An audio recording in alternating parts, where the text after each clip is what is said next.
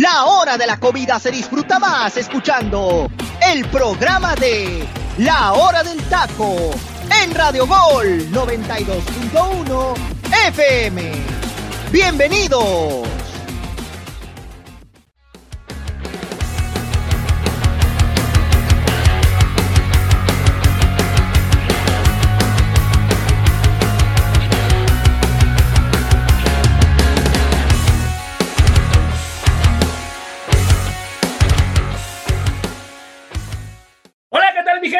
Buenas tardes, buenas tardes para los que nos escuchan en Ciudad de México y buenos días para los que nos escuchan en el Pacífico. Dios me los bendiga, mi gente. Muchísimas gracias por estar aquí con nosotros en su programa La Hora del Taco. Eh, y los invito, los invito por favor a que bajen la aplicación de Radio Gol y también sigan, sigan nuestras redes sociales como La Hora del Taco Oficial. Ahí estamos, mi gente, por favor, subiendo contenido. Se los agradezco a mis compañeros que están subiendo contenido a la página. Así que ahí estamos, mi gente. Ahí estamos subiendo contenido para ustedes. También estamos en Spotify a la hora que nos quieran escuchar, cuando gusten, con un cafecito, con lo que gusten. Ahí estamos también en Spotify para que nos den seguir y, vean y escuchen el programa a la, a la hora que ustedes gusten. Bueno, el día de hoy hay muchos, muchos temas en los cuales vamos, vamos a estar hablando sobre selección mexicana y varia, varia carnita que vamos a estar tocando también una selección de Colombia que a mí me, me ha sorprendido, sobre todo en la primera mitad. Me sorprendió, me sorprendió la selección colombiana. Yo, yo esperaba verla distinta, pero ya vamos a estar analizando eh, lo, lo, sucedido en este partido. Y está conmigo mi compañero José Luis, Angelito, mi queridísimo Freddy. Y comienzo contigo, mi queridísimo Freddy, para irnos rapidísimo, amigo, con la primera pregunta. ¿Cómo calificas el encuentro de la selección, amigo, en los primeros 45 minutos a tu punto de vista? Gracias, mi Freddy. Dios te bendiga, amigo. ¿Qué tal, José Ramón? Muy buenas tardes a todos, compañeros, y buenos días para toda la gente que nos está escuchando en este momento en el Pacífico. Pues mira, la verdad es que eh, la selección mexicana creo que en la primera mitad lo, lo hizo de buena manera. O sea, realmente eh, México tuvo una, una propuesta medianamente eh, interesante, ¿no? Se le va al medio tiempo prácticamente con el 2 a 0 a su favor. Eh, pero bueno, sin embargo, en el segundo tiempo Colombia hace tres modificaciones muy puntuales, ¿no? Y esto le permite, pues, enderezar el partido, ¿no? Realmente México ya eh, en los primeros 45 minutos, pues, logró sacar esta, esta ventaja, pero el problema es que no supo sostenerla y pues a final de cuentas ya conocemos la historia, ¿no? México terminó siendo remontado y pues otra vez las dudas ahí están, ¿no? Siguen por parte de, la afición, siguen por parte de la prensa hacia el Tata Martino, porque pues la selección desafortunadamente sigue sin, sin vérsele un rumbo a pesar de que conseguía una ventaja eh, temprana en el marcador, pero bueno, una, una cuestión que sigue generando dudas de cara a lo que se viene ya para, para Qatar. Ahorita le queda un par de partidos todavía por disputar allá en España, así que pues vamos a ver, ¿no? Cómo, cómo termina cerrando esta justa premundialista, por llamarlo de alguna manera, y veremos realmente si México pues puede tener aspiraciones a algo importante, ¿no? En ese aspecto. Y bueno, pues saludo con gusto al buen Angelito, a José Luis y a ti también, José Ramón, te mando un fuerte abrazo. Gracias, amigo. Muchísimas gracias. Voy contigo, mi queridísimo José Luis, amigo. Eh, ¿Qué hizo mal la selección de Colombia en los primeros 45 minutos, amigo? Que yo noté una selección inoperante. No sé si tú notaste lo mismo.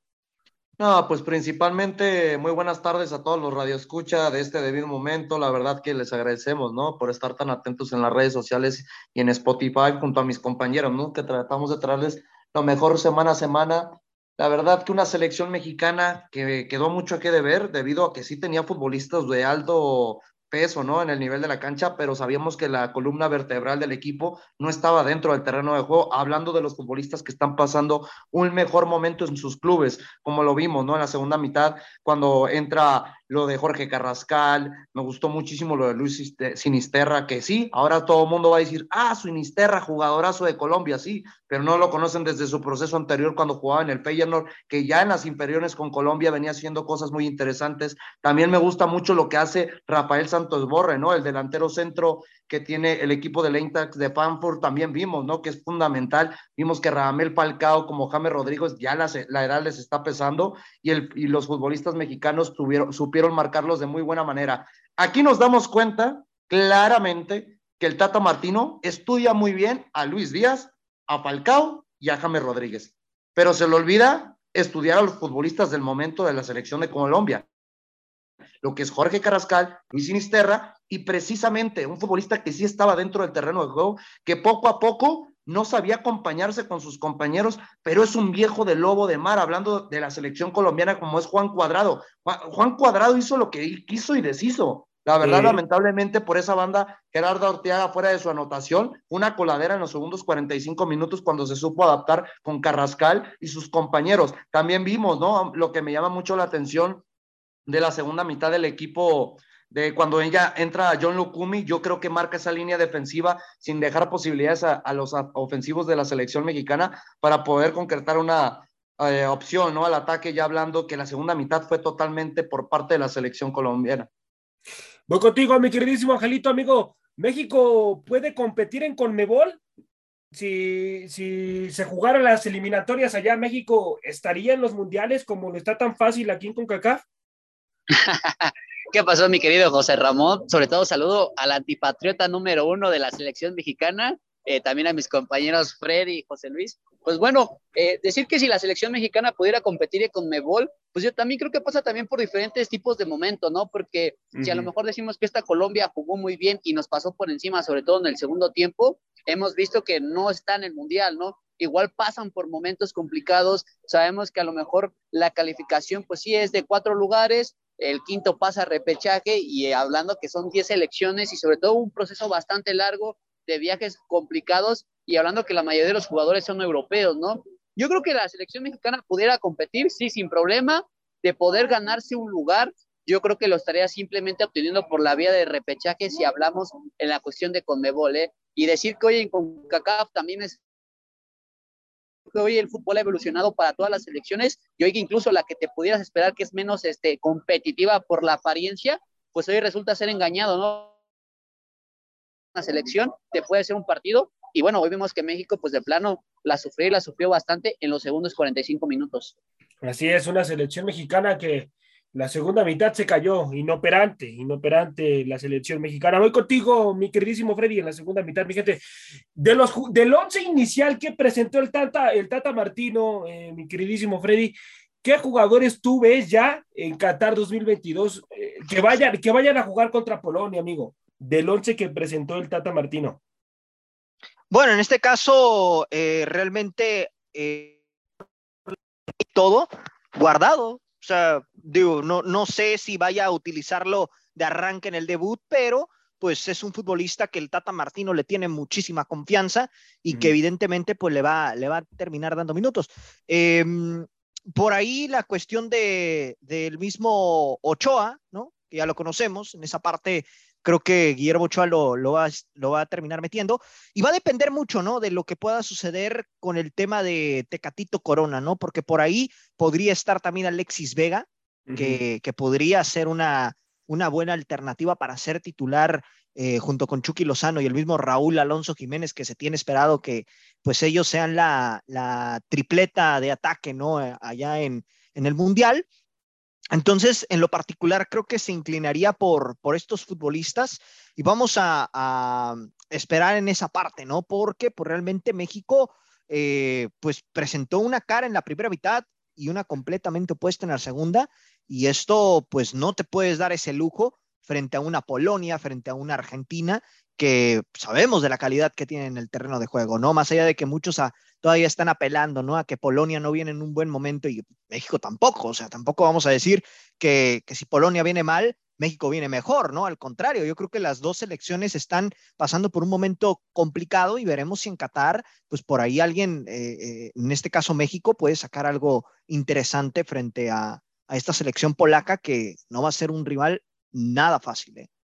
Así es, así es, no va a ser un rival fácil a la selección de Polonia, pero con lo mostrado en selección, sobre todo en la segunda mitad, que no mantiene el, resultado, e, es preocupante, es preocupante porque en un mundial, si, si, vas a presentarte como lo hiciste en la segunda mitad, yo creo que es lamentable, mejor no te presentes porque las elecciones a, a la cual vayas te va, te va a pasar por encima. Hoy, hoy vi el, el día de ayer, perdón muchachos, vi el partido de Arabia Saudita y una, una selección que no, no va a ser fácil, ¿eh? Arabia Saudita no va a ser fácil, ya vamos a estar analizando los rivales también, mi gente, pero no va a ser fácil Arabia Saudita, una selección que se para muy bien atrás, y, tiene varios puntos, varias fortalezas esta selección, ¿eh? Y, México, lo cual no lo tiene. México no tiene las fortalezas que yo le vi a Arabia Saudita en, en, este momento. Pero bueno, ¿qué le falta por mejorar a, a Chávez, mi queridísimo José Luis, para ser un futbolista mucho más entero, amigo?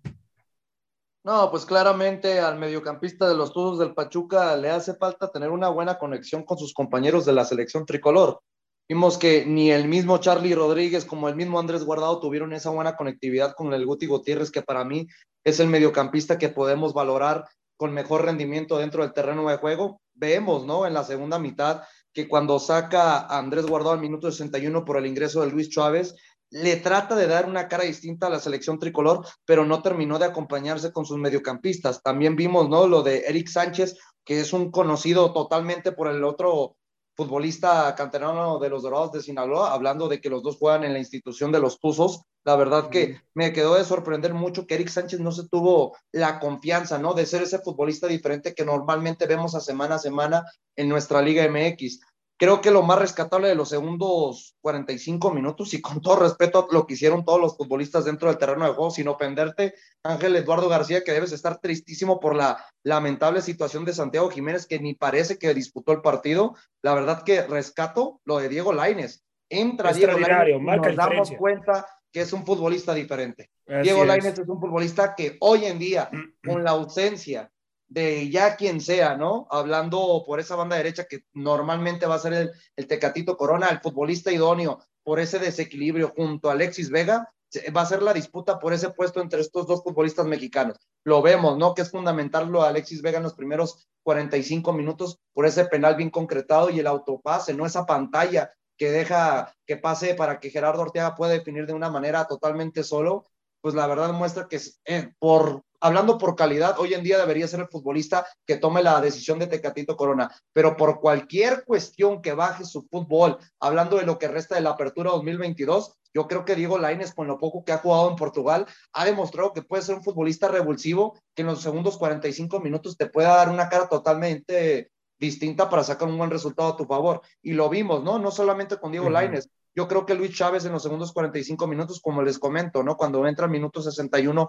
por parte de Andrés Guardado, la verdad que le muestra un fútbol un poquito más ofensivo, pero volvemos a apuntar, ¿no? Creo que lo más importante es que no hay conectividad en ese medio campo y es lo que le falta, ¿no? A esta selección tricolor, saber cerrar los partidos, porque lo hemos visto en, los primeros 45 con las, contra la selección de Perú. También vimos un México un poquito más dominante, pero se fue para atrás y ese gol que logra concretar en los últimos minutos contra la selección peruana fue para mí de totalmente manera injusta, pero pues el fútbol es de injusticias o no. La verdad creo que ya nos ha quedado claro que las injusticias quedan sobrando porque una selección de Colombia totalmente le bastaron 45 minutos para pasarte por encima. Así es, así es. Y, sí, como dices tú, mi queridísimo José Luis, le bastaron 45 minutos. Imagínate si hubiera jugado bien la, primera mitad yo creo que le terminan ganando mucho, por mucho más a la selección mexicana. Voy contigo, mi queridísimo Angelito. ¿Cuáles son las conclusiones negativas, amigo, que sacas de este partido? Bueno, sobre todo hablando de conclusiones negativas, lo principal, la mentalidad de los jugadores, ¿no? ¿Cómo es posible que haciendo no cambios con la selección mexicana se les haya ido un resultado que sí, independientemente por más que Colombia tenga talentos en la banca, ¿no? Y que de alguna forma le dan otra cara distinta, te hagan un partido tan, tan excelso y que te hagan ver tan mal, ¿no? O sea, estamos hablando que del minuto 49 al minuto 58 prácticamente la selección te empató un partido que parecía que México lo tenía más que en la bolsa, ¿no? Y también pierde la confianza entre afición y lo que es la selección mexicana, porque si de por sí ya se generaban tantas dudas en, en lo particular, hoy con este tipo de resultados te hace generar aún más dudas te hace preocupar y no por algo la gente se expresó el día de ayer en el Live A ver, Angelito, pero a ver, Angelito, hay que dejarle muy en claro a la gente que nos está escuchando en este momento que tampoco es bueno hacerse ilusiones falsas, porque la selección de Colombia es mucho mejor selección que la selección mexicana. No porque la selección de Colombia no esté en el Mundial significa que es menor que la selección tricolor. ¿eh? yo, creo que ahí hay que darnos cuenta y hacerle entender a la gente que sí, se gana de una manera fortuita contra la selección de Perú, pero la selección colombiana es dos a tres veces mejor en este momento fuera de que no vaya a participar en Qatar 2022. Así no, sí, Además, yo entiendo, ese, yo, entiendo, ese aspecto, ¿no? Pero por decir, ok, hoy el nivel que se tenía en cuestión de expectativas con selección mexicana era que sí, la íbamos a sufrir, ¿no? Que no iba a ser nada fácil, pero digo, si le pudieses a competir por 45 minutos, ¿cómo es posible no poderlos mantener? Así es, eso es lo preocupante, porque te, te estás dando cuenta entonces, mi queridísimo Freddy, que aquí también los futbolistas no habían mostrado cierto compromiso en, en, ciertos partidos, amigo. ¿Cuáles fueron esos partidos en los cuales tú viste que la selección no mostró nada de compromiso, amigo? Híjole, es que realmente, pues. A ver, yo creo que la palabra es incorrecta, ¿no? Compromiso deben tener cada vez que visten la camiseta de tricolor. Sí, no, no pero. Entrega, yo creo que es muy. Pero no, no, no, la han tenido, no han tenido ni. No, no la han tenido. el problema, a ver, contra Paraguay jugaron muy bien. ¿eh? Tú tienes contra, compromiso cada día. Contra Paraguay. trabajar. Vas a trabajar, ¿no? Sí, sí, sí. Pero tú vas por cumplimiento, hermano, que tienes que ir a trabajar. Entonces, si están cumpliendo para disputar los partidos, pero no están entregando esas ganas que hoy en día no tiene tienen compromiso. La, camiseta de la selección tricolor. Por eso no tienen compromiso, es lo mismo, no, no, hay compromiso del futbolista. El compromiso se puede enmendar de otras maneras también, bro, te estoy diciendo. Bueno, es que sí, son, diferentes adjetivos a los cuales puedes utilizar. Exacto, pero yo, lo que estoy entendiendo a lo que se refiere José Ramón en este caso es de que están yendo por cumplir, pero no, no, se, no se ve un compromiso de que realmente tengan aspiraciones a cosas importantes. Me imagino que va por ahí el comentario de José y te, Ramón. y te das cuenta también, compañeros, que la selección en los primeros 45 minutos, carajo, ¿por, ¿por, qué no juega más así contra otras selecciones en, en, en, durante esta, esta situación de las eliminatorias? ¿Por qué no jugó así? ¿Por qué no mostraron este ah. nivel, esta jerarquía cuando, cuando, enfrentaron a Uruguay? ¿Por qué no jugaron así? O sea, sí pueden hacerlo, pero entonces, ¿qué les hace falta? Mentalidad. El, problema. Mira, pues, ¿Qué, les hace falta? ¿no? Oye, pero peor tantito, porque imagínate, dices, con Uruguay no jugaron así. Y eso que la selección, contra la selección de Uruguay era la plantilla que, que se suponía que íbamos a utilizar para contra Polonia. Correcto. Y yo, y yo quiero, yo quiero agregar algo rápido. O sea, para mí, los dos partidos que hemos tenido desastrosos con selección mexicana fue el de Argentina, que perdimos 4-0 en San Antonio, y precisamente ese partido contra Uruguay, donde no hicimos nada, ¿eh? No, contra Uruguay no metieron ni las manitas, nos pasaron por encima completamente. Pero bueno, eh, ¿le, ¿le perjudica a la selección los cuatro cambios, mi queridísimo José Luis? ¿A qué te refieres con los cuatro cambios? En la, en, la, situación del sistema de juego del Tata Martino, porque para mí se cayó con los cuatro cambios, amigo, ¿eh? La selección no, en lugar de, ayudarle. intervalados por varios minutos de juego. Yo, bueno, los más cercanos fueron al 60 y el 61, que me imagino que a eso te refieres, ¿no? Cuando mete a César Montes, incluye a Luis Chávez, Eric Sánchez y a Santiago Jiménez, si más no me equivoco. Yo creo que desde cuando hace esas cuatro modificaciones, pues totalmente planifica de otra manera el enfrentamiento, fuera de que ya tenía un resultado de 2 a 2, donde podía todavía darle otra cara distinta y sacarlos la victoria. Pero nos dimos cuenta, ¿no? Que la selección de Colombia fue demasiado inteligente con esos cambios que bien les mencionaba, empezando los primeros, los segundos 45 minutos, ¿no? Ya mandando a Sinisterra por esa banda derecha, que fue un terror para Arteaga, como te digo, que fue totalmente una coladera alternándose con el mismo Juan Cuadrado, y vimos que también lo de Carrascal, ¿no? Que era un mediapunta suelto, que hasta lo mirábamos a veces acompañando a sus dos mediocampistas en la parte de la recuperación. Eso es lo que hace diferente una selección de Colombia en contra de una selección mexicana, que vemos acompañamiento fuera de que no se estén jugando nada. Ellos no van a ir al Mundial, pero seguramente esta selección será la base para el próximo eh, proceso que se manejará para lo que es México, Canadá y Estados Unidos, hablando del Mundial del 2026. Otra cosa que me sorprende muchísimo y es falla del Tata Martino, que no puedo creer que la marca tan personal, que es algo que últimamente ya casi no se maneja y no estoy en contra de ello. Yo creo que hoy en día varios técnicos sí deberían volver a, esa vieja estadística, ¿no? A, ese viejo manejo marca mixta, una marca personal. Pero la marca personal tan marcada de Luis Díaz con dos futbolistas que no sé si se dieron cuenta que era Néstor Araujo y Kevin Álvarez, que parecía una coladera, que por eso mete a César Montes. Ahí es cuando nos damos cuenta las libertades que das dentro del medio campo. ¿Por qué? Porque dejaste dos futbolistas que en vez de verse mantenido en su línea natural de línea de cuatro, tuviste que mandarlo a línea de tres, alternando a Charlie Rodríguez como un falso central retrocediendo con el mismo Eric Gutiérrez. Y ahí es cuando nos dábamos cuenta que estos dos mediocampistas no se acompañaban de buena manera para saber quién era el que tomaba la posición del falso central. Y ahí fueron cuando se empezaron a caer las decadencias en los segundos 45 minutos con la magia del fútbol colombiano. Así es, mi queridísimo Freddy, las conclusiones positivas que sacas de este partido, amigo.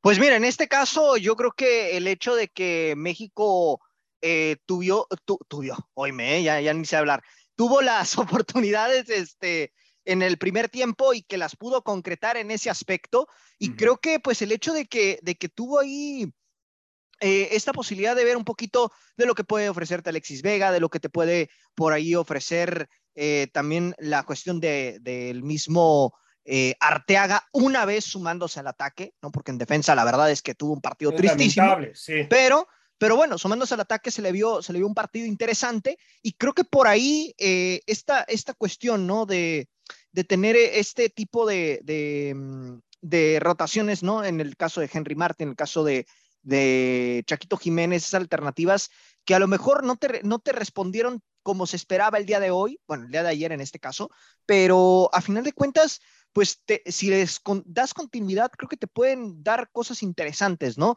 Ahora, aquí la cuestión es que pues sabemos perfectamente que entre Henry Martin y Chaquito Jiménez se van a estar jugando un puesto, ¿no? Porque a final de cuentas, los titulares van a ser Raúl Alonso Jiménez y Rogelio Funes Mori.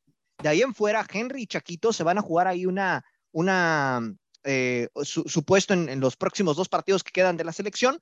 Y bueno, un dato ahí interesante que estaba viendo el día de ayer, de los cinco goleadores o cinco delanteros que se tiene ahorita para México como opciones, en primer lugar está Javier Hernández que está rompiéndola ahorita con el Galaxy, que realmente pues ya sabemos que no lo tiene ni siquiera contemplado para, para llevarlo. En segundo lugar, Quítatelo, no va a ir al mundial. No, por eso te digo, por eso te digo, no va a ir al mundial, pero ahí te van, nada más son números, ¿no? El Chicharito es ahorita el, el, el, que lleva mejores números. Después, de ahí le sigue Raúl Alonso Jiménez. Después, Henry Martín.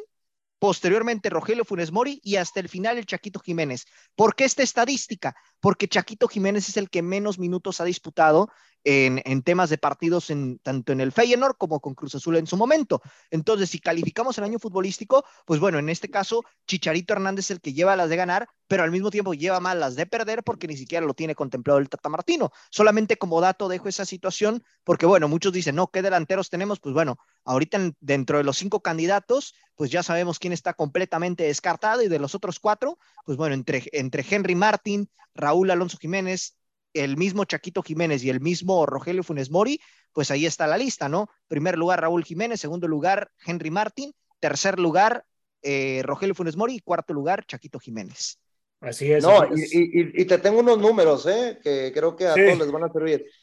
Lo de Funes Mori, hablando de los números goleadores que tienen, hablando de sus últimos, desde el año 2019, no sé si les sirva este dato, compañeros. Desde el año 2019, el máximo goleador, hablando de números no de selección mexicana, sino en cuestión de tener una buena racha de cantidad de goles, Funes Mori con 70, 70 goles, Raúl Alonso Jiménez con 63, Henry Martin con 55 y el que tiene menos tiempo como profesional, Santiago Jiménez con 28 tantos.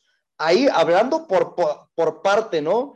De lo que es disputar minutos y ser efectivo, seguramente Chaquito Jiménez se merecería estar en esa lista de los tres delanteros de selección mexicana. Pegándonos a favoritismos, lamentablemente, la verdad, sabemos que Henry Martins o Santiago Jiménez van a pagar la maldad porque Rogelio Funes Mori, pues como yo lo he venido diciendo, ¿no? Es un becado para el Tata Martino y esté lesionado o no, lo va a llevar por compromiso de que cuando no tenía un delantero en buen momento, hablando en selección mexicana, pues tuvo que acudir al argentino mexicano. Así es, como Angelito ya lo ha mencionado, pues tiene que pagar el, favor ahí el famosísimo Tata con, con lo sucedido con Rogelio Funes Mori. Voy contigo, mi queridísimo Angelito. ¿Cómo calificas el desempeño de Henry Martin, amigo? ¿Lo ves para que sea el, el que inicie en Qatar 2022, amigo? Para iniciar en Qatar lo veo complicado, ¿no? Que sea llamado, yo creo que sí va a ser llamado. Yo, la verdad es que cada vez me convenzo más por la situación de que Santiago Jiménez va a ser el sacrificado en la dichosa lista, ¿no? De donde solamente van a llevar a tres delanteros.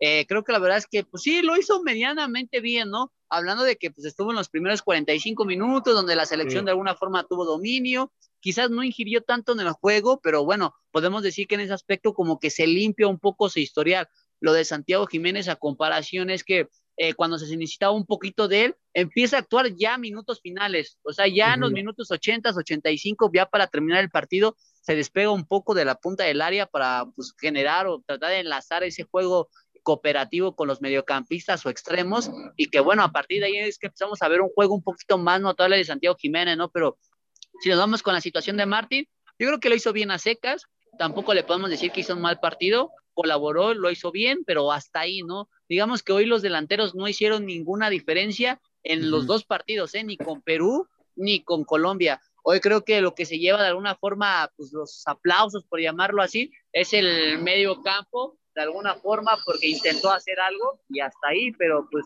en cuestión de la delantera, yo creo que el único hombre que se parte la cara, y lo hemos venido diciendo, es el Chucky Lozano. Es el único que te ha hecho diferencia y que, bueno, hoy no tuvo actuación, entendiendo de que también le querían dar descanso, de que también no querían, este, pues, perjudicar un poquito la situación futbolística y sobre todo eh, la situación de una posible lesión o recaída, ¿no? Y también para ver a otros jugadores, porque tampoco Edson Álvarez hizo lo mismo, ¿no? Hoy descartados totalmente en ese juego contra Colombia.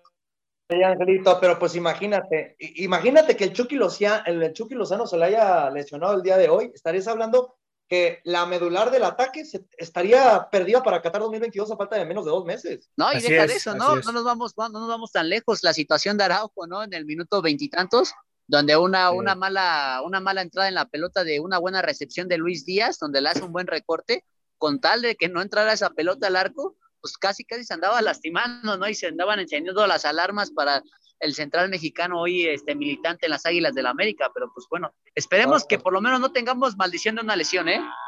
Ojalá, ojalá y no, ojalá y no. Voy contigo, mi queridísimo José Luis. ¿Qué tipo de, de preparación necesita hacer el próximo técnico, amigo, a tu punto de vista, con los centros delanteros para que México tenga más delanteros de peso en selección, amigo?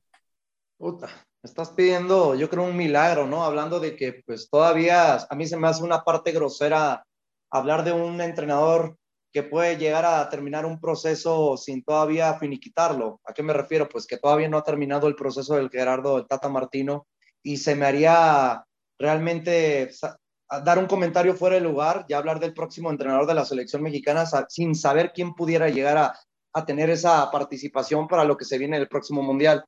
Yo creo que hoy en día no el problema no es la selección mexicana, eh, amigo, y para la gente que nos escucha que le quede claro, son los clubes de nuestra liga, porque no le están dando prioridad a los delanteros mexicanos, hablando, y no solamente a los delanteros, sino a cualquier futbolista, hablando de la cantera de cada uno de los respectivos equipos de la Liga MX. Yo creo que ahí es cuando nos damos cuenta que no se está trabajando de buena manera a nivel de selección, y lo hemos visto, ¿no? Con varios futbolistas, de que cuando se les da la oportunidad de llegar al viejo continente, tratan de hacer hasta lo que sea para obtener ese puesto ya medio amarrado hablando de selección mexicana previo una Copa Oro, previo una Copa del Mundo. ¿A qué, me, ¿A qué me estoy puntualizando? Que lo vemos que otros futbolistas, hablando en Sudamérica como Argentina, Brasil, Colombia, Uruguay, entre otros, igual que en la zona de CONCACAF, ¿no? Como es Estados Unidos, Canadá, Guatemala, Honduras, entre otras, es más fácil salir que la cárcel llamada Liga MX. El problema es que nuestra liga es una cárcel y para que tú puedas salir de esa cárcel tienes que pagar una fianza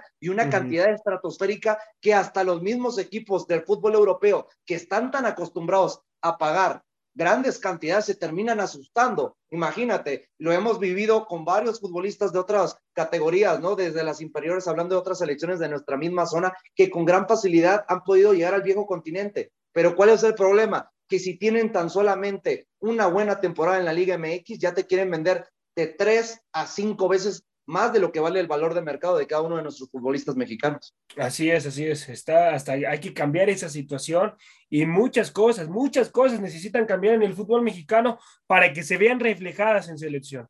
Y, y uno, y uno de los primeros puntos que hay que cambiar en calidad de, de emergencia es reducir, reducir los extranjeros y darle más oportunidad al futbolista mexicano. Obligar a Tigres, a Monterrey, a esos equipos que traen mucho más extranjeros, al, al mismo América, que es uno de los equipos que más ha, ha dado en este, en, en, en este momento a, a, mí lo que me sorprende muchísimo, de la cantera. Sí. No, no, y te lo disculpo si te interrumpo, José Ra, pero analicen sí. nomás.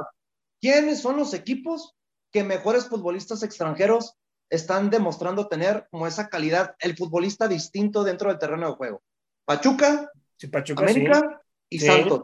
Así ¿Cuál es. es el punto importante de esos tres equipos? Siguen jugando con una base de mexicanos. Así Pónganse a analizar que fuera de que son los tres equipos que tienen un fútbol muy vistoso y tienen esa calidad de futbolistas extranjeros de gran peso, no dejan de priorizar ver esa, ese lado de importancia, ¿no? Que debería tener para cada liga, hablando de su respectivo país, de no quitar ese proceso de exportación, ese proceso de crecimiento que deberían tener los futbolistas mexicanos, que lo hemos visto, ¿no? El ejemplo claro que me voy a ir con cada equipo. Jair González, el, extremo por derecha del equipo de Santos Laguna, que es un futbolista espectacular y crece para cosas importantes, ¿no? Pinta para cosas muy interesantes. Lo del Mudo Aguirre igual en el equipo de Santos. Lo de Emilio Lara, que estamos viviendo en la actualidad con las Águilas de la América, que es un futbolista diferente, que ya no lo ha mencionado nuestro compañero Ángel Eduardo García, que va a entrar como sparring, ¿no? Pero posiblemente para lo que es Qatar 2022. Y lo vemos con el equipo de los Todos del Pachuca, lo de, de Eric Sánchez, el Víctor Guzmán, ¿no? Que es un viejo ya conocido de nuestro fútbol mexicano, pero sabemos que es camperano. Kevin Álvarez también es otro futbolista diferente, pero que sí, nos queda claro que todavía le ha quedado un poquito grande, ¿no? Portar esa presión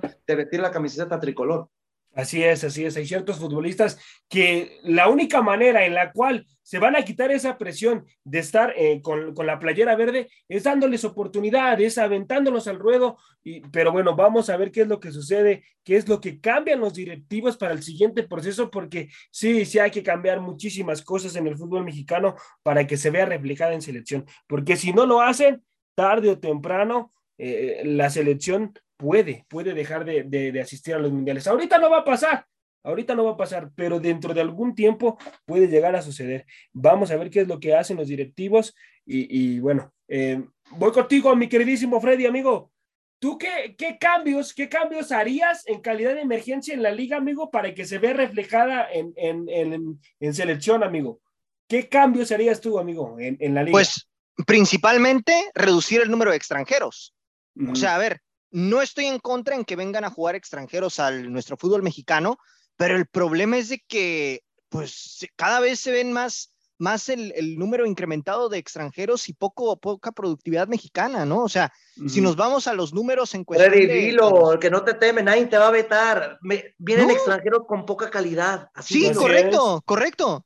Eh, extranjeros con poca calidad que no ni siquiera aportan nada al equipo, pero que están ocupando ahí la, el puesto simplemente por el hecho de ser extranjero. Y esa parte creo que, pues a final de cuentas, termina perjudicando al fútbol mexicano en muchos aspectos, ¿no? Y voy a poner un ejemplo muy claro.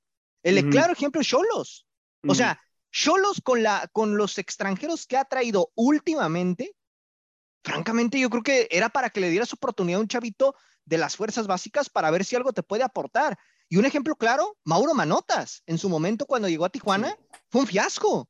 ¿Y por qué no le daban oportunidad quizá a un joven de la cantera que quizá te podría haber respondido de mejor manera en ese momento? Un Gerson Vázquez, por ejemplo, que era un futbolista de 19 años de edad que estuvo con un proceso en selección nacional y que no le daba casi minutos. Yo no sé por qué lo de Exactamente. Lo, lo, mandaron a Dorados, imagínate, o sea, eh, a, este tipo de cosas a las que me refiero, ¿no? Apuéstale al, futbolista mexicano, apuéstale a los jóvenes, apréndele algo a Santos, a Pachuca, al mismo equipo de, de Pumas, ¿no? Que siguen ahí trabajando su cantera poco a poco y que, y que esto te va a dar a futuro. Tal vez ahorita no se va a ver reflejado en la liga, ¿no? Pero en un futuro se va a ver reflejado en selección tu trabajo. Tigres, otro claro ejemplo que sí, ahí tienen a, Guiñac, ¿no? Y que con todo y su calidad a sus 36 años, sabemos de lo que puede aportarte el francés, pero en la banca, ¿por qué no le das chance a un Adrián Garza que viene de las fuerzas básicas? ¿Y por qué terminas apostando por jugadores del extranjero como Jordi Caicedo, que realmente no te terminan de responder en el terreno de juego, ¿no? A esas son las cosas a las que yo de repente. Ver, pero creo que lo de Garza y lo de Caicedo son posiciones totalmente distintas, Freddy. También hay que analizar. No, no, no, hay dos Garza ahí en Tigres, hermano. Está el volante ah, por izquierda y el delantero centro. El chavo que tiene 19 años. Correcto, así es. Exactamente, ah, Adrián Garza. No, yo Adrián Garza. De, de, lateral por izquierda, dije. No, no, no, no. no. hay, dos, hay dos Garzas ahí en, Tigres, en ese, en ese tema. viendo por posiciones. Yo creo que si nos vamos a cada equipo, sí ha tenido ese reflejo de darle oportunidad a jóvenes, pero uno que otro equipo se los da más por necesidad, que no se le dan los buenos resultados y tienen que buscar nuevas alternativas. Porque en Tigres, lo de Rogelio Pulgencio es un crack y lo hemos dicho. Ah, claro. Yo lo, yo lo digo por mi parte, es un futbolista que me gusta muchísimo y que por algo el piojo Miguel Herrera le ha, dado, le ha dado esa confianza.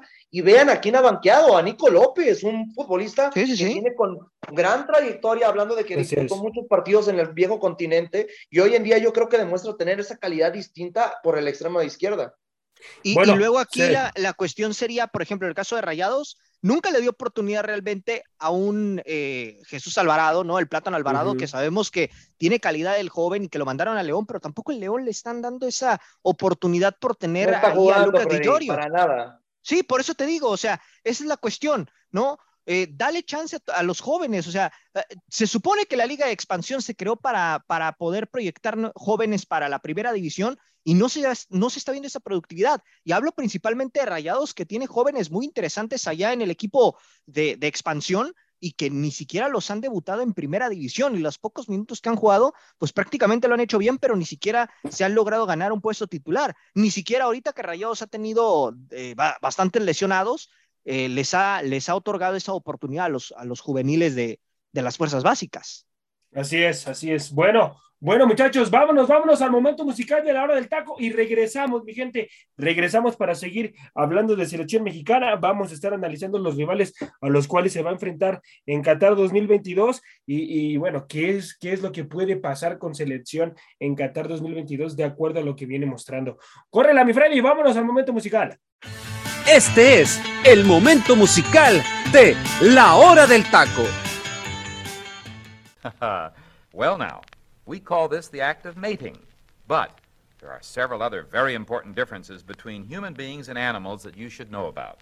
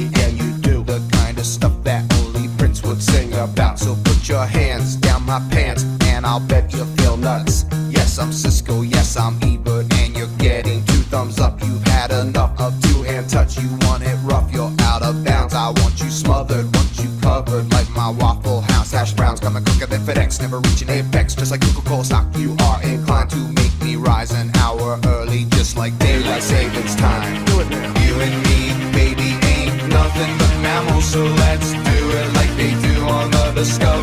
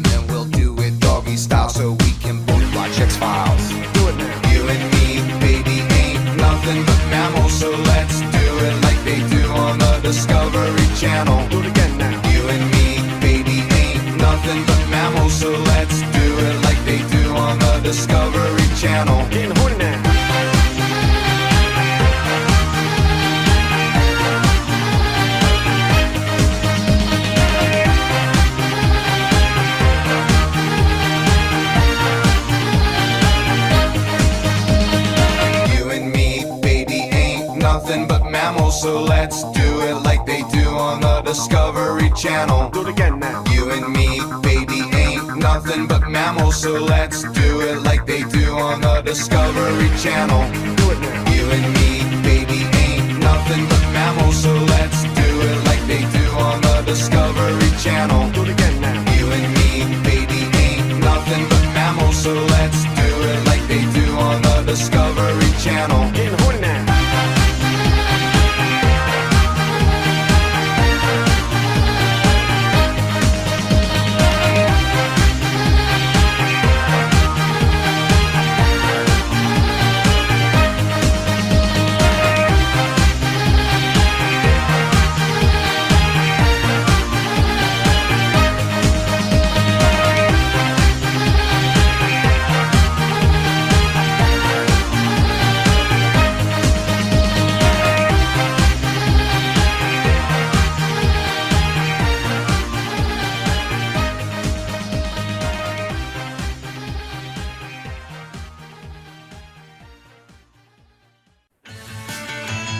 Este fue el momento musical de La Hora del Taco.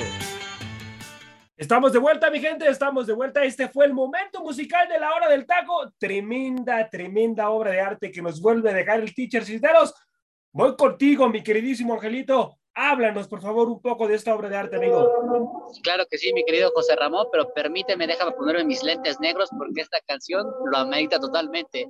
The Bad Touch, una canción grabada por la banda alternativa estadounidense Blumhouse Gang, el cual fue lanzado en septiembre de 1999 como su primer sencillo del álbum Horror for Puppies, el cual, pues bueno, fue una canción remezclada entre varios artistas como Good Lives Underwater, KMFDM e Eiffel 65.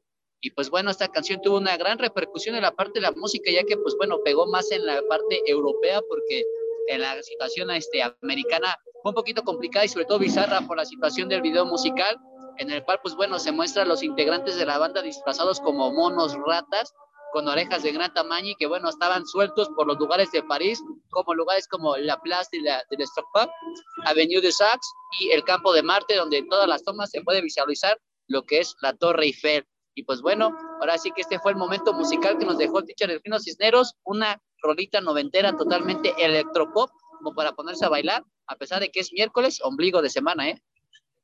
Así es, mi queridísimo Angelito. Gracias, amigo. Voy contigo, mi queridísimo José Luis. Algo que tengas que agregar, amigo.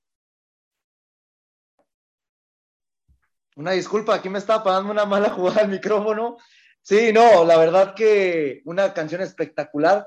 La verdad que el teacher creo que se equivocó de día, ¿no? Esta canción me hubiera encantado que hubiera sido un cierre para el viernes, porque la verdad que es una canción que bien acaba de comentar mi compañero Ángel Eduardo García, ¿no? Es un género electropop donde es un poquito más de ritmo de fiesta, y la verdad que para hacer apenas ombligo de semana, la verdad, qué buena canción nos acaba de dejar nuestro compañero teacher Delfino Cisneros. Y me acuerdo de otra banda espectacular, digo, de, otro, de otra canción espectacular de esta misma banda, que en serio, aunque usted no lo crea, la canción se llama Ns, Ns, Ns, Baby, y la verdad que es una tremenda joya. Esperemos nuestro compañero teacher Delfino Cisneros nos dé la oportunidad de algún día escucharlo en su programa favorito de su preferencia, como usted sabe, que es la hora del taco.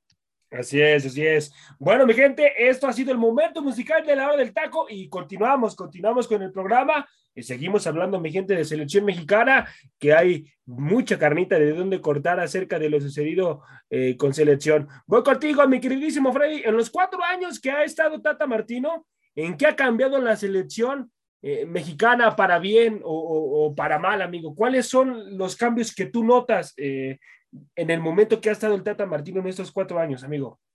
Bueno, principalmente el tema generacional en algunos aspectos, ¿no? Porque estaba revisando ayer una, una nota en donde hablaban precisamente de esta situación de que a partir de que llegó Gerardo Martino al banquillo de la selección mexicana, pues empezó a modificar muchas cosas, ¿no? Prácticamente la selección que nos representó en Rusia 2018 Hoy es una selección eh, totalmente distinta en varios aspectos, es cierto, todavía está guardado, todavía está Héctor Herrera, Raúl Alonso Jiménez, pero si nos apegamos a ver quiénes estaban en, ese mundial, pues muchos ya hoy en día no están teniendo participación, ¿no? En ese, en ese aspecto han llegado nuevos jóvenes, el caso de Luis Gerardo Chávez, el caso de Eric Gutiérrez, el caso de el mismo Eric Sánchez, Gerardo Arteaga, eh, caso ahí con, con, Jorge Sánchez, ¿no? O sea, en ese aspecto sí se ha modificado el, el tema de selección y bueno, esto pues le, le, está dando eh, este cambio generacional, ¿no? Que tanto pues estaba esperando y que básicamente pues estos futbolistas que acabo de mencionar ahorita van a ser quienes nos van a representar para el Mundial del 2026, ¿no? Entonces, creo que llegan en buen momento para empezar su, su fogueo en selección nacional, es cierto, muchos a lo mejor de, estos que menciono pueden llegar a quedar fuera. No hablo de Arteaga, sino principalmente la situación de, Eric Sánchez, ¿no? Que es el que más cercano está en, no asistir a Qatar, pero creo que se está haciendo bien en ese aspecto y creo que es lo que le puedo destacar en este momento a Gerardo Martino, que pues eh, ha, logrado encontrar esa, esa eh, juventud para empezar un nuevo proceso y que esto permita que la selección mexicana pues tenga, tenga futbolistas de, muy buena manufactura para el, tanto este mundial como para el mundial del 2026, ¿no? ¿Concuerdas, concuerdas, eh, José Luis, con lo que dice Freddy, que el Tata Martino ha hecho ese cambio generacional, amigo? Sí, totalmente. Yo creo que para el próximo entrenador de la selección mexicana va a tener un trabajo mucho más sencillo porque quitarse de, encima esos grandes pesos pesados, ¿no? Que conocemos que cada cuatro, cuatro años sucede, ¿no? Que es complicado. Hablando de que cuando tienes líderes dentro del terreno de juego y en el entrenamiento, ¿no? Te demuestran, te demuestran tener esas pautas o, causas diferentes a sus demás compañeros. Yo creo que es lo que hace complicado que puedas quitarte a estos futbolistas de mayor trayectoria. Lo estamos viviendo, ¿no? Que hoy en día Guillermo Ochoa, Andrés Guardado, Héctor Moreno, son los pesos pesados, pero no tanto porque tengan esa característica de liderazgo. Para mí, la verdad, aunque digan que son los líderes de la selección mexicana, para mí no tienen nada de líderes. Yo creo que más que nada se les tiene ahí por un proceso que más que nada es una buena valoración que le está dando la selección tricolor y un agradecimiento debido a que son futbolistas que al paso de los años les han tratado de dar buenos resultados a nuestra selección mexicana. Algunos de los futbolistas, muchachos, les menciono eh, de las incorporaciones de Tata Martino.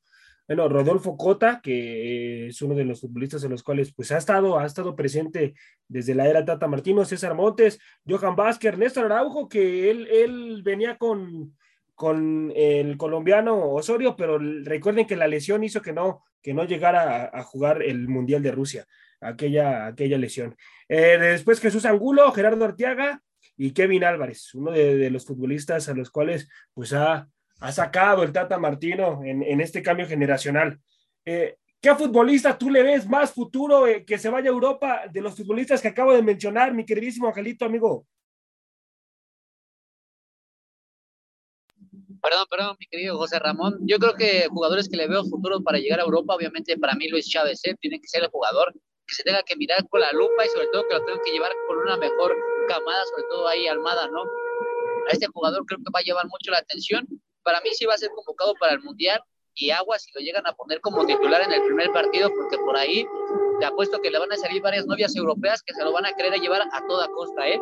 Pero es el único jugador mexicano actual que pudiera verlo en el viejo continente. ¿eh? Los demás me cuesta trabajo todavía verlos. Voy contigo, mi queridísimo Freddy, voy contigo, amigo. ¿Qué otras personas han ayudado al Tata Martino en este cambio generacional, amigo? Pues en este caso, eh, sus mismos asistentes, ¿no? Que lo han acompañado en este aspecto para tener, digamos, esa visoría para saber qué futbolistas convocar eh, tanto se le ha criticado, ¿no? El tema de que no hace modificaciones y que prácticamente pues está llevando a sus becados. Sin embargo, creo que esta parte, ¿no? De traer a jugadores como el caso de Luis Gerardo Chávez, Gerardo Arteaga, eh, el caso de los que ya estábamos mencionando, pues está, está permitiendo, ¿no? Que la selección mexicana pues esté cosechando ese material para el futuro y creo que en este caso sus ayudantes, lo de Jorge Taylor, ¿no? Creo que le, le está le está ayudando en, ese aspecto al ir a ver los partidos de, la Liga MX, ¿no? Y, que eso de alguna manera le está ayudando para, para empezar a visorear eh, jóvenes que, bueno, evidentemente merecen una oportunidad en este momento en selección nacional y que pues, nos, van a, nos van a dar mucho de qué hablar, sin duda alguna, si se mantiene el proceso para 2026, ¿no? Uno de los que puede quedar fuera es Fernando Beltrán en este momento, pero creo que si Beltrán mantiene incrementa su nivel en Guadalajara y por ahí se le presenta la oportunidad de ir a Europa y en los próximos años podría convertirse en alguien importante de selección ahí junto con el mismo Edson Álvarez. Y además mantiene, la, regularidad. Sí, Angelito. Sí, Angelito. Te sumo a alguien más que te apuesto que no va a ir a Qatar 2022 y él se llama Jesús Angulo. ¿eh? Para mí Angulo no va a ir a Qatar 2022. No tuvo minutos en esta gira internacional con México y por el momento que vive en Tigres es bastante complicado que por lo menos vuelva a ser llamado para la última gira europea que va a ser ya en Girona, España. Sí, vamos, vamos a ver qué es lo que, lo que pasa, pero en, la lista que presente el, Tata Martino. Voy contigo, mi queridísimo José Luis. Para ti no hay otra persona que haya ayudado al Tata Martino a este cambio generacional. Para mí sí, amigo, ¿eh? Y es un grandísimo técnico que está dirigiendo un equipo aquí en la Liga Mexicana, amigo. Bueno, dependiendo a qué te refieras con ayuda, ¿no? Hablando de futbolistas o de entrenadores, me imagino que el Gerardo del Tata Martino, que es un técnico con mucha capacidad, y no por este mal tiempo o proceso que ha pasado con selección mexicana, podemos tachar su currículum. Yo creo que su currículum tiene un gran renombre a nivel internacional y, aunque usted no lo crea, yo siento que tiene más nombre el título o el nombre de Gerardo Martino que de selección mexicana, ¿eh? Con respeto a nuestra selección, pero yo creo que hay muchos futbolistas que hoy en día pues le han ayudado, ¿no? En ese apoyo como Raúl Alonso Jiménez, que es uno de sus futbolistas que también en el terreno de juego le ha tratado de ayudar, ¿no? En esa parte del proceso, que en los primeros partidos de la selección tricolor, la verdad, yo no conozco a ningún mexicano que no le gustara el funcionamiento del Tata Martino cuando jugaba con ese 4-3-3 que ha tratado de volver a planificar en estos últimos partidos previo a Qatar 2022. Hoy en día vemos que Uriel Antuna le sigue respondiendo a Gerardo Martino, entre otros futbolistas, como a mí me gusta mucho lo de Alexis Vega, sin ser un titular indiscutible con selección tricolor, la verdad cuando ha tenido la oportunidad de tener minutos y ser ese futbolista diferente a, causa, ¿no? De que ocupa un resultado el Tata Martino, la verdad que es un futbolista que responde de muy buena manera. Ha sabido jugar con muy buena presión en la selección mexicana, pero nos hemos dado cuenta que con esa presión no sabe disputarla o mantenerla con el equipo de Chivas Rayadas de Guadalajara. Hay muchos futbolistas que yo creo que le podemos aplaudir. Y si me voy en lista de delanteros, te lo digo: Jiménez, el Chucky, Vega. Yo creo que son los tres delanteros que más le han respondido con Uriel Antuna. En el medio campo, pues sabemos que Edson Álvarez, ¿no? Lo de Diego Laines, Héctor Herrera, eh, Andrés Guardado, que es otro futbolista que también lo ha ayudado mucho, lo de Uriel Antuna, Charlie, que es uno de los favoritos en el medio campo, pero, pero sabemos que desde que Charlie pasa su primera temporada con la máquina del Cruz Azul y se termina lesionando. No hemos visto el mismo Charlie Rodríguez con esa calidad futbolística. Entre otros futbolistas, yo creo que si nos vamos a la central, pues ya todos los conocemos, ¿no? Néstor Araujo, el mismo Héctor Moreno, y uno que se les olvidó a mis compañeros, que yo no entiendo cómo se les olvidó que puede llegar al viejo continente, como es César Montes. Yo creo que lo de César Montes ya nos ha quedado claro que si no ha ido al viejo continente es porque Rayados de Monterrey no lo ha dejado ir no sé si se acuerden fuera de esta salida que no pudo tener con el Dinamo de Moscú de Rusia, que era su alternativa para salir en este mercado de verano. Hace dos, tres años lo buscó el Valencia. Hace tres, cuatro años lo buscó el Benfica. Entonces, posibilidades le han salido, pero lamentablemente, lo vuelvo a repuntalar, la bendita jaula de oro de nuestro fútbol mexicano. Bueno, bueno, mi gente, continuamos hablando de selección. Ahora, ahora vamos a estar analizando eh, las selecciones a las cuales se va a enfrentar en la selección mexicana y cómo, cómo nos puede ir en Qatar 2022. Comienzo contigo, mi queridísimo Freddy, y comenzamos con el primer partido, amigo, en contra de Polonia. ¿Cómo crees que le vaya a la selección con, con, este, con esta selección de Polonia, amigo, de acuerdo a lo mostrado hasta el momento? Bueno, realmente en este aspecto, eh, Polonia, en estos dos partidos que se le han visto, ¿no? Igual que, que a México eh, previo al arranque de la Copa del Mundo, pues realmente eh, Polonia, em, la prensa está diciendo, no, no trae mucho realmente con qué competir y todo, pero pues también no. Dice, eh, eh, Freddy, disculpa, y te lo digo, ¿eh? Con todo respeto a la gente que sí, tal vez tiene mayor carrera profesional que nosotros, pero que ignorantes, ¿eh? Y te lo digo. Sí, no, correcto. Porque nada más te, te mencionan a, Lewandowski y se acabó. No te ponen a, a Zielinski, no te ponen a, el tema del guardameta Chesney, ¿no? el, central, ¿no? el central, correcto, de la Fiore. El central de la Fiore.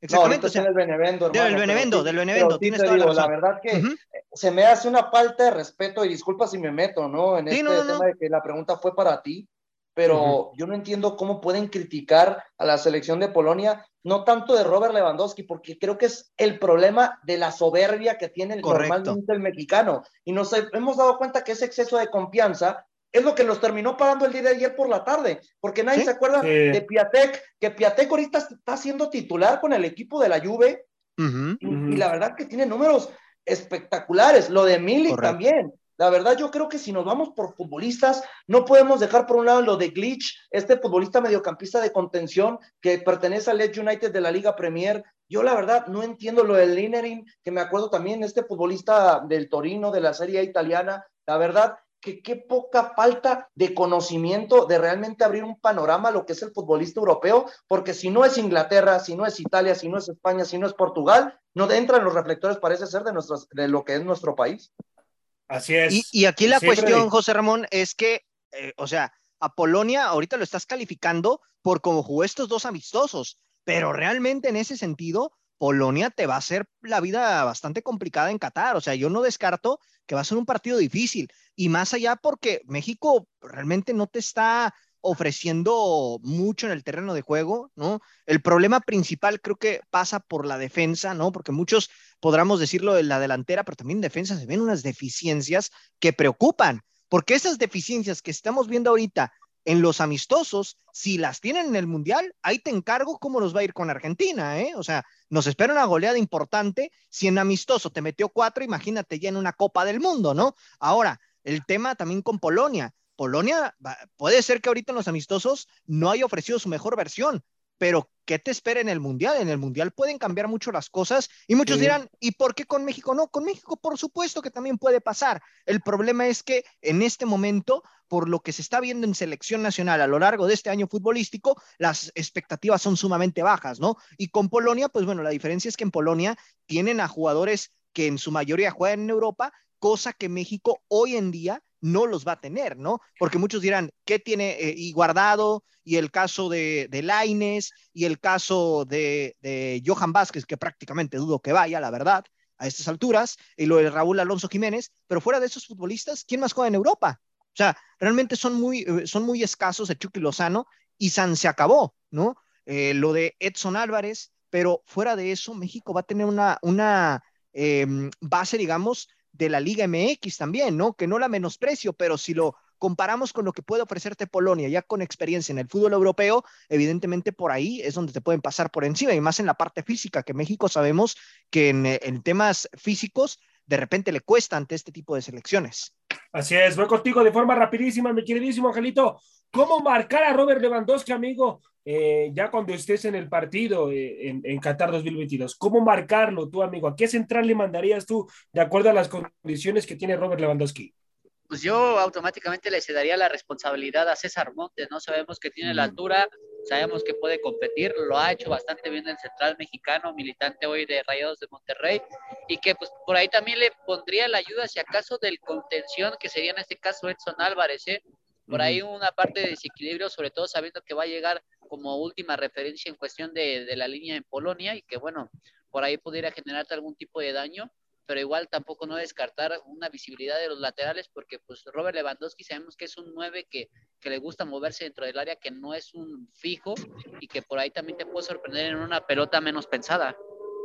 Y que además, y que además se vuelve un, un, un, Robert Lewandowski muy distinto a como, a como, a como jugaba en el mismo Bayern, a como juega ahorita sí, actualmente. Pero a ver, José, no tiene los mismos acompañantes. No. Ah, claro, claro, por supuesto. Se, vuelve, se vuelve un, un, jugador más asistidor con Polonia. No, se vuelve un jugador más solitario, ese es el problema. Y te voy a decir algo muy importante. ¿eh? Más, sí. Algo muy importante es de que dice mi compañero, y concuerdo, sí, es muy importante que Edson, si puede apoyar, lo haga pero el gran problema de Edson Álvarez en el medio campo es que va a tener una marca complicadísima como el de Zielinski. Y tú sí. no puedes dejar solo a Zielinski, porque Zielinski, no. nos hemos dado cuenta que en la Roma, que ahorita lo han habilitado más como media punta, se ha sí. vuelto el futbolista generador, cosa que tarde o temprano el técnico de la selección de Polonia va a tratar de adaptar previo a estos últimos partidos que le queda para previo al Mundial de Qatar 2022, que sabemos que el partido importantísimo para la selección mexicana como la selección polaca es el primer partido donde se tendrán que disputar los primeros tres puntos de la competencia. Voy contigo, me quedo contigo, mi queridísimo José Luis. ¿Cómo, cómo enfrentar a Argentina, amigo? ¿Cómo enfrentar a la, a, la, a la, Argentina, esta Argentina candidata a levantar el título en Qatar 2022? ¿Cómo enfrentarla, amigo? Es complicado debido sí. a que, pues, hoy en día yo creo que la selección que ibas a enfrentar y que a la que más similitud le podías tener, ¿no? Por la cuestión de que le compitió mucho en la zona de Comebol, fue esta misma selección de Colombia creo que no le, debiste haber aprendido de esta derrota porque no solamente en los triunfos se aprende, creo que se aprende mucho más en las derrotas y en este resultado de 2 por 3 en contra de los cafetaleros, la verdad yo creo que es fundamental para que el Gerardo, el Tato Martino, busque, ¿no? Esas accesibilidades que tarde o temprano le puede llegar a dar la selección de Argentina, porque también hay que quitarnos de la cabeza de que no porque Lionel Messi esté jugando en un momento con Julián Álvarez, el mismo uh -huh. Eh, Guido Rodríguez, y entre otros futbolistas de gran peso de la selección, significa que sea una selección indestructible. La verdad, nadie es invencible. Y hoy en día sí que es la selección que tiene más partidos de racha consecutiva sin perder, no significa que México no le pueda tener un partido digno. Yo creo que más que nada lo primordial es salirle sin miedo como normalmente es cuando salen cuando, para disputar estos partidos importantes contra Argentina. Y ya en lo colectivo, yo la verdad no te puedo decir, específicamente qué hacer porque el Gerardo el Tata Martino últimamente sabemos que es un técnico que nos sale con una jugada totalmente distinta de la que se puede tener planificada. Bueno, bueno, mi gente, ¿cómo, cómo enfrentar a Arabia Saudita? Una Arabia Saudita que suele, suele pararse bien atrás y que además suele hacer un buen pressing.